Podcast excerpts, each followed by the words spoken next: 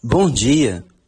Ageu capítulo 2, a partir do verso 1, começa aqui a segunda mensagem do profeta Ageu.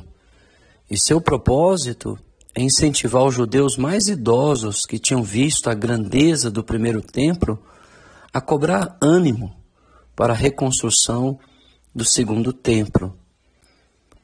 No segundo ano do rei Dario, no sétimo mês, ao 21 do mês, veio a palavra do Senhor por intermédio do profeta Ageu, dizendo: Fala agora a Zorobabel, filho de Salatiel, governador de Judá, e a Josué, filho de Zosadac, o sumo sacerdote, e ao resto do povo, dizendo: Então você percebe que esta mensagem veio à liderança e ao povo e é interessante que esta palavra veio no último dia da festa dos tabernáculos.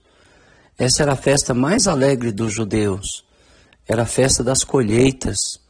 Durante uma semana, os judeus habitavam em cabanas na cidade de Jerusalém e celebravam a generosidade da providência divina. O último dia da festa era o dia de mais celebração. Nesse mesmo dia, o templo de Salomão havia sido dedicado ao Senhor. E nesse mesmo dia, Ageu despertou o povo para reconstruir o templo. Nesse mesmo dia, Jesus ergueu a sua voz, oferecendo aos sedentos a água da vida. Lá no Evangelho de João, capítulo 7, 37 e 38. É interessante para você observar que o Senhor aproveita para falar num dia em que o povo estava reunido. Por isso que nós perdemos muito quando deixamos de reunir no mesmo lugar para partir o pão.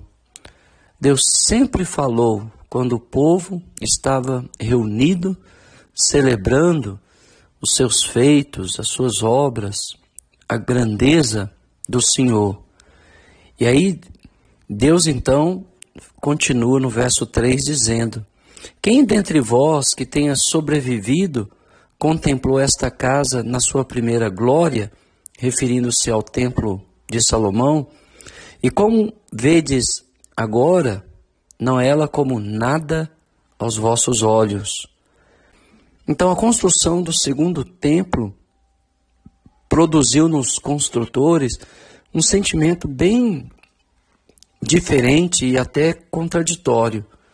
Aqueles que conheceram o templo de Salomão choravam ao se lembrar das glórias do templo passado e da singeleza do tempo presente.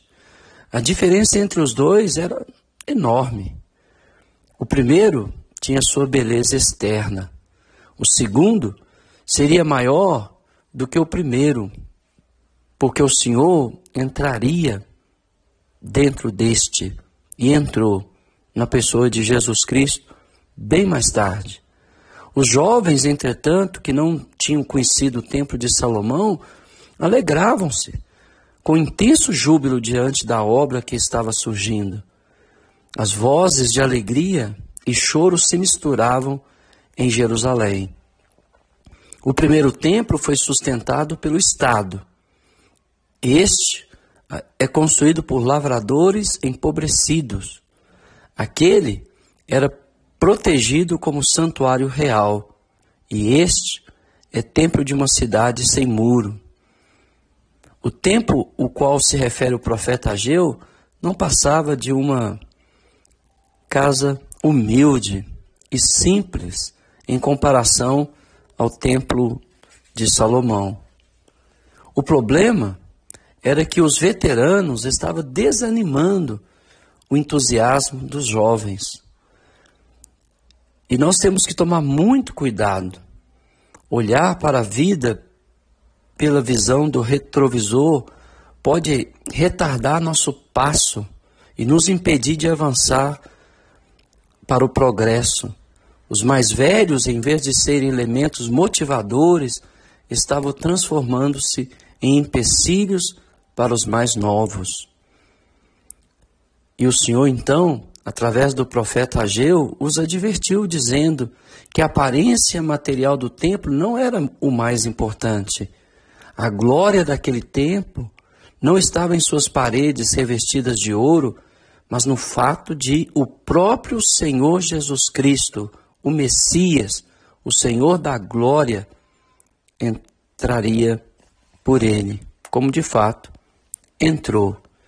E aí então o Senhor oferece ao povo a receita para o sucesso.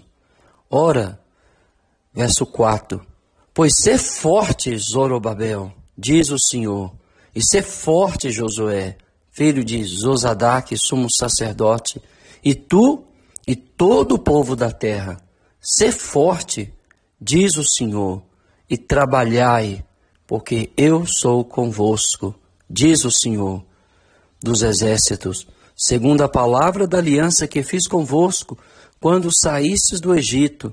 O meu espírito habita no meio de vós, não temais. Então, qual é o segredo do sucesso? Primeiro, está nas palavras que ele repete várias vezes: ser forte. Zorobabel, ser forte, Josué, ser forte, todo o povo. Então, nós precisamos ser fortes para realizar a obra que o Senhor tem nos confiado. Então, Deus está encorajando a liderança. A, a força do povo é o Senhor. Por isso, o povo não devia ser remisso, mas eles deveriam ser corajosos. O segundo ponto é porque eu estou convosco. A presença de Deus, o cuidado de Deus está conosco. E é isso que nos fortalece para o trabalho. Sem a presença de Deus, não podemos caminhar pelo deserto rumo à terra prometida. Sem a presença de Deus, não podemos triunfar sobre os inimigos. Sem a presença de Deus, tropeçaremos em nossas próprias sombras. Nada podemos fazer sem Jesus Cristo. Portanto, Deus está dizendo à liderança e ao povo: ser forte e trazendo à memória do povo e da liderança a sua presença. Além de descrever a presença, ele fala da sua aliança. Segundo a palavra da aliança que fiz convosco quando saíste do Egito. Quando o tabernáculo foi consagrado por Moisés, a presença de Deus se mudou para lá, pois o Senhor havia prometido habitar no meio do seu povo. Deus é fiel à sua promessa e à sua aliança. Mesmo quando nós somos infiéis, ele permanece fiel. E ele firmou conosco uma aliança eterna de ser o nosso Deus, de sermos o seu povo. E ele nos promete estar conosco. Portanto, nunca pergunte onde está o Senhor. Isso seria tentá-lo, colocá-lo à prova. Não importa a adversidade que eu e você estejamos enfrentando, Deus está conosco. E ele continua falando sobre algo que ia trazer consolo e conforto ao povo nos dias de Ageu e nos consola e também nos conforta. Ele disse: O meu espírito habita no meio de vós, não temais. Então, além de nos convidar a ser forte, além de, de dizer que estaria conosco, além de, de trazer à nossa memória o pacto da aliança, Deus está nos trazendo à memória que o seu espírito, da mesma forma que habitava no povo nos dias de Ageu, habita em nós. Mas além de Deus dizer que o Espírito dele habita em nós, ele nos chama a não ter medo. Não tenha medo, meu irmão, de nada. Não importa o que aconteça, não importa se o, se o futuro é sombrio, se temos que passar pelo vale da sombra da morte, se temos que entrar numa fornalha acesa, ou se temos que entrar na cova dos leões, ou se temos um deserto de 1.500 quilômetros diante de nós, sem águas, cercados de adversários e inimigo, o Senhor vai à nossa frente, abrindo caminho, desbaratando o exército e nos fazendo triunfar, porque Ele é a nossa força, Ele é o nosso Deus. O seu Espírito habita habita conosco e nós não devemos temer coisa alguma. Mas uma outra coisa relevante que ele fala é trabalhai. Vamos deixar a preguiça de lado e vamos trabalhar. Vamos trabalhar pelo sonho de Deus, que é ver todas as almas salvas. Vamos trabalhar pelos sonhos da congregação local, Cada congregação tem seu sonho, tem seu objetivo, alcançar a comunidade local, estabelecer escolas para as crianças do bairro que não tem como ir para uma boa escola uma escola de qualidade, estabelecer centros de treinamentos para que os irmãos e irmãs sejam treinados e enviados para o campo missionário. Eu não sei qual é o sonho da sua congregação, mas deixe a preguiça de lado e trabalhe em prol da concretização do sonho da sua congregação. Trabalhai, diz o Senhor. Deixemos de ser preguiçosos e trabalhemos dia e noite a favor do reino do nosso Deus. E aí no verso 6 e 7, o profeta continua: Pois assim diz o Senhor dos Exércitos: Ainda uma vez, dentro em pouco, farei abalar os céus e a terra, o mar e a terra seca. Farei abalar todas as nações, e as coisas preciosas de todas as nações virão, e enchereis de glória esta casa, diz o Senhor dos Exércitos. Então Deus, ele ia sacudir as nações, iam, ia trazer as riquezas das nações para a, a reconstrução né, do templo nos dias do profeta Ageu. E não só a reconstrução do templo físico, mas a manifestação da sua glória. Ele abalaria as nações, ele estremeceria as, as terras, ele traria as riquezas das nações e ele realmente é, encheria de glória esta casa. Ageu, sem dúvida, ele encoraja o povo de Judá, dizendo-lhes que aquele que está no trono e governa o mundo não era o rei persa, não era Ciro, apesar de Ciro ter sido um instrumento na mão do Senhor. Mas o Deus vivo, o destino deles não estava nas mãos dos poderosos da terra, como não está o nosso destino na mão do governo, como muitos estão depositando a sua esperança num governante. Uma esperança morta. A nossa esperança é viva. A nossa herança é incorruptível, inabalável.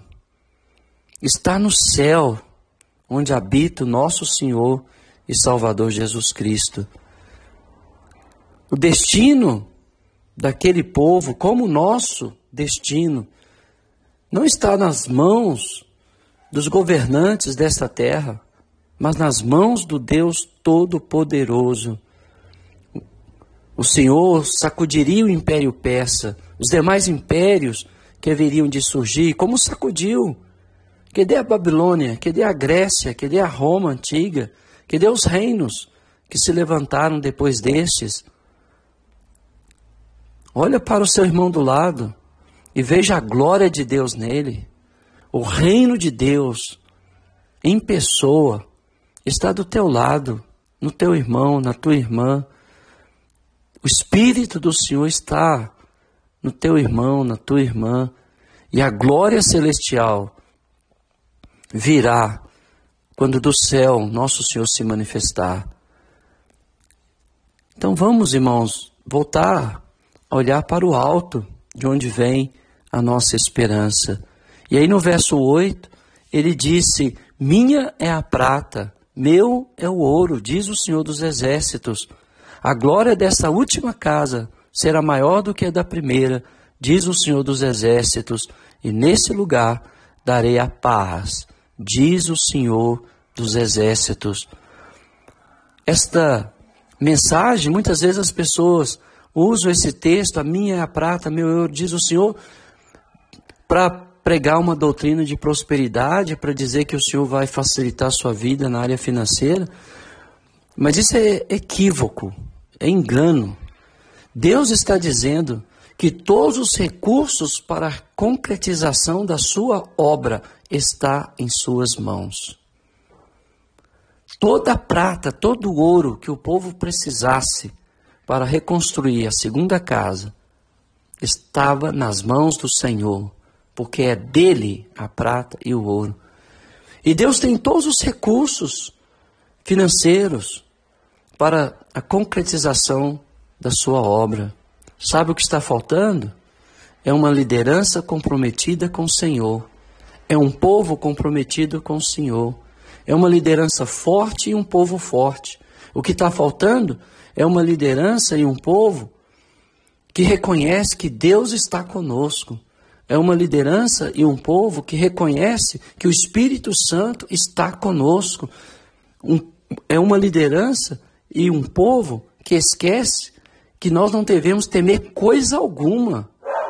É uma liderança e um povo que muitas vezes esquece que do Senhor é a prata, do Senhor é o ouro, e os recursos para a obra do Senhor estão nas mãos do Senhor.